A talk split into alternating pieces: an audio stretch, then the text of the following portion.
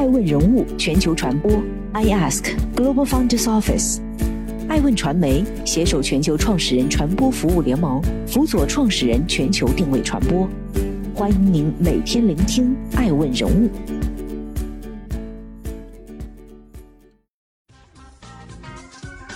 Hello，大家好，欢迎大家的守候。本期播出的爱问人物是王宁，Keep 上市迷局。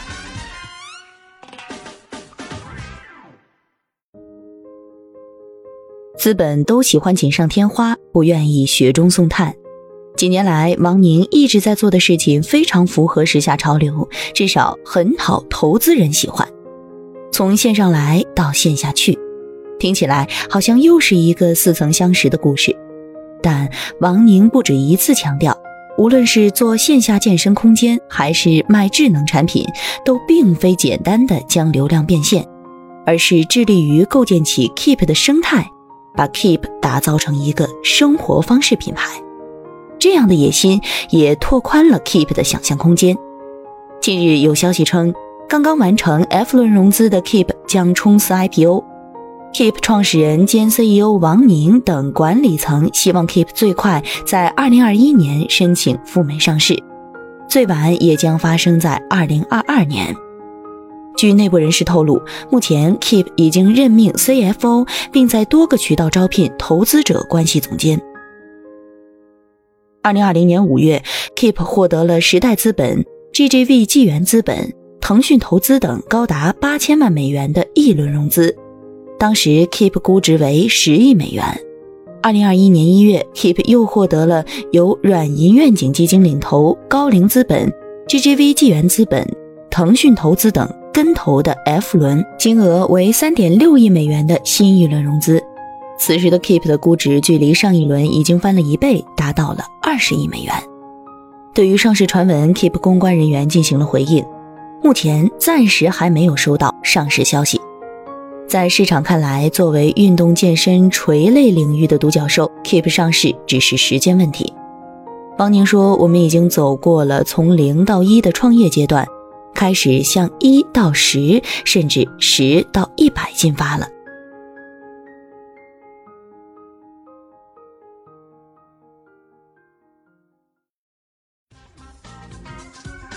欢迎继续聆听《守候爱问人物全球传播》，正在播出的爱问人物是王宁，水里有大鱼。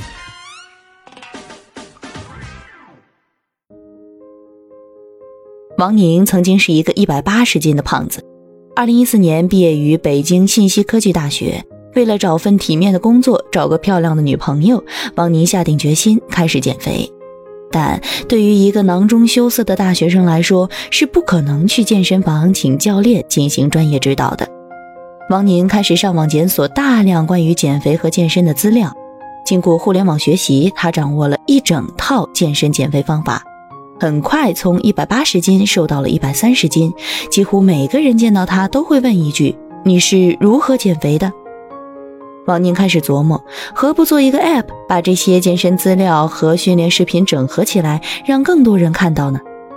二零一四年，Keep 以公众号形式横空出世。王宁很看重内容质量，有时一篇文章甚至要打磨十天。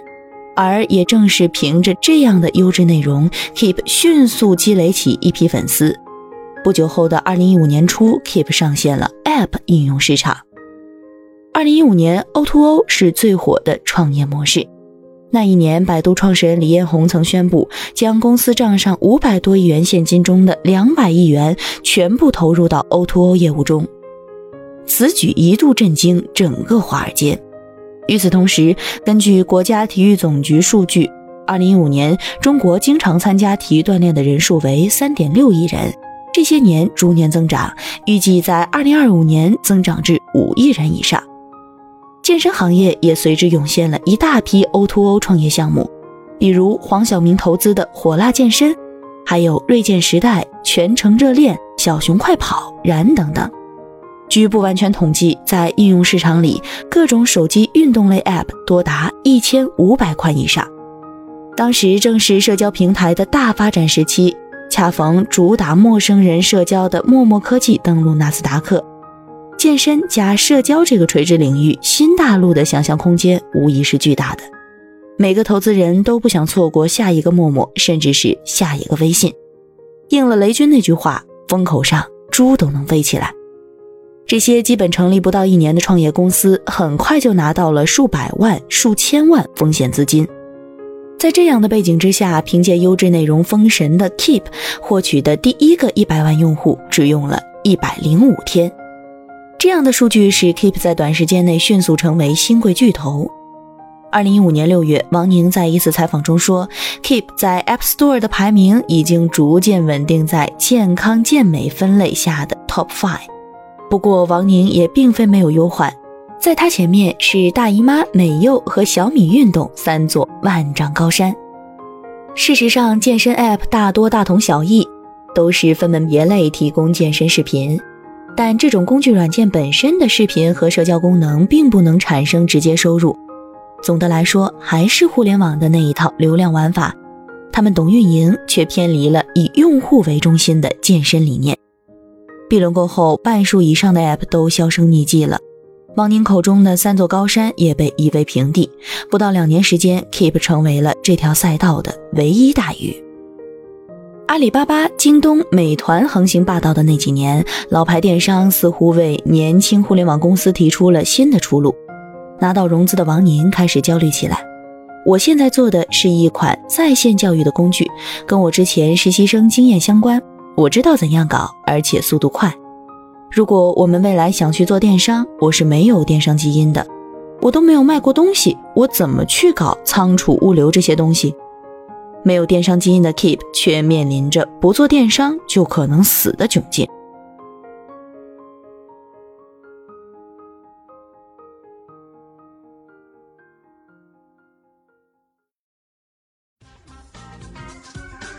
欢迎继续聆听《守候爱问人物全球传播》。正在播出的爱问人物是王宁，困顿与终局。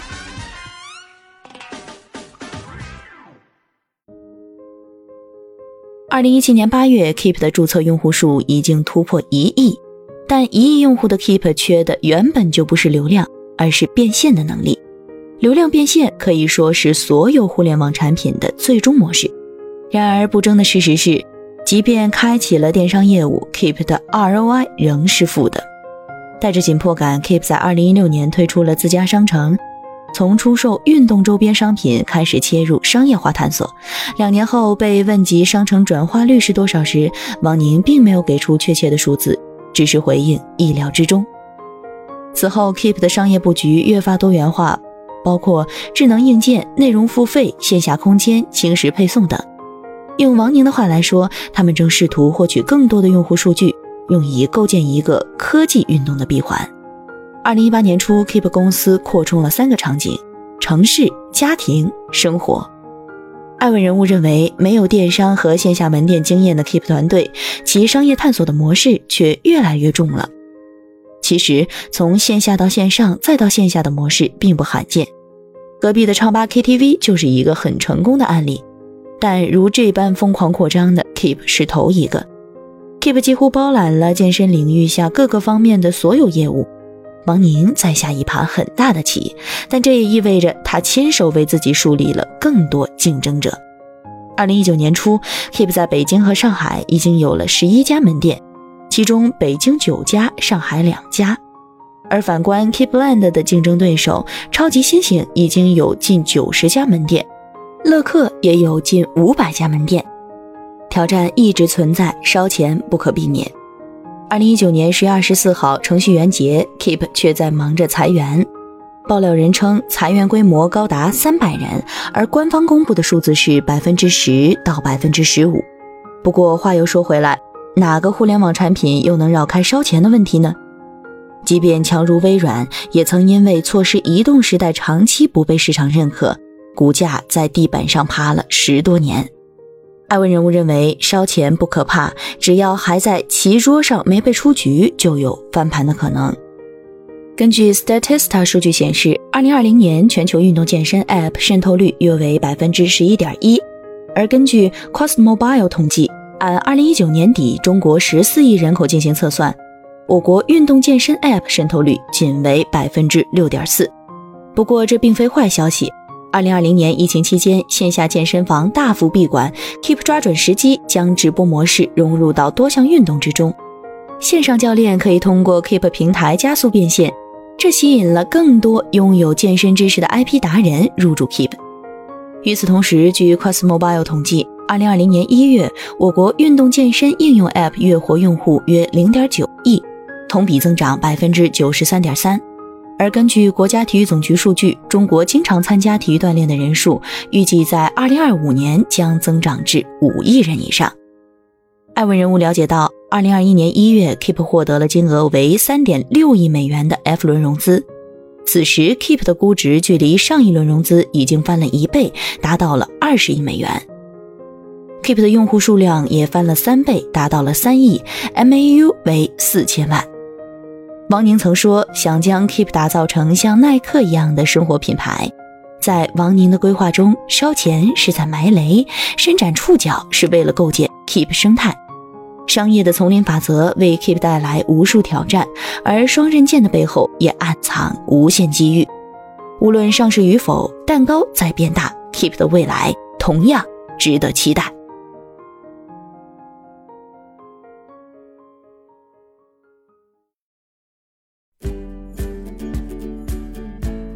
顶级人物，欢迎关注每周六晚十一点海南卫视，同步在学习强国 APP 直播。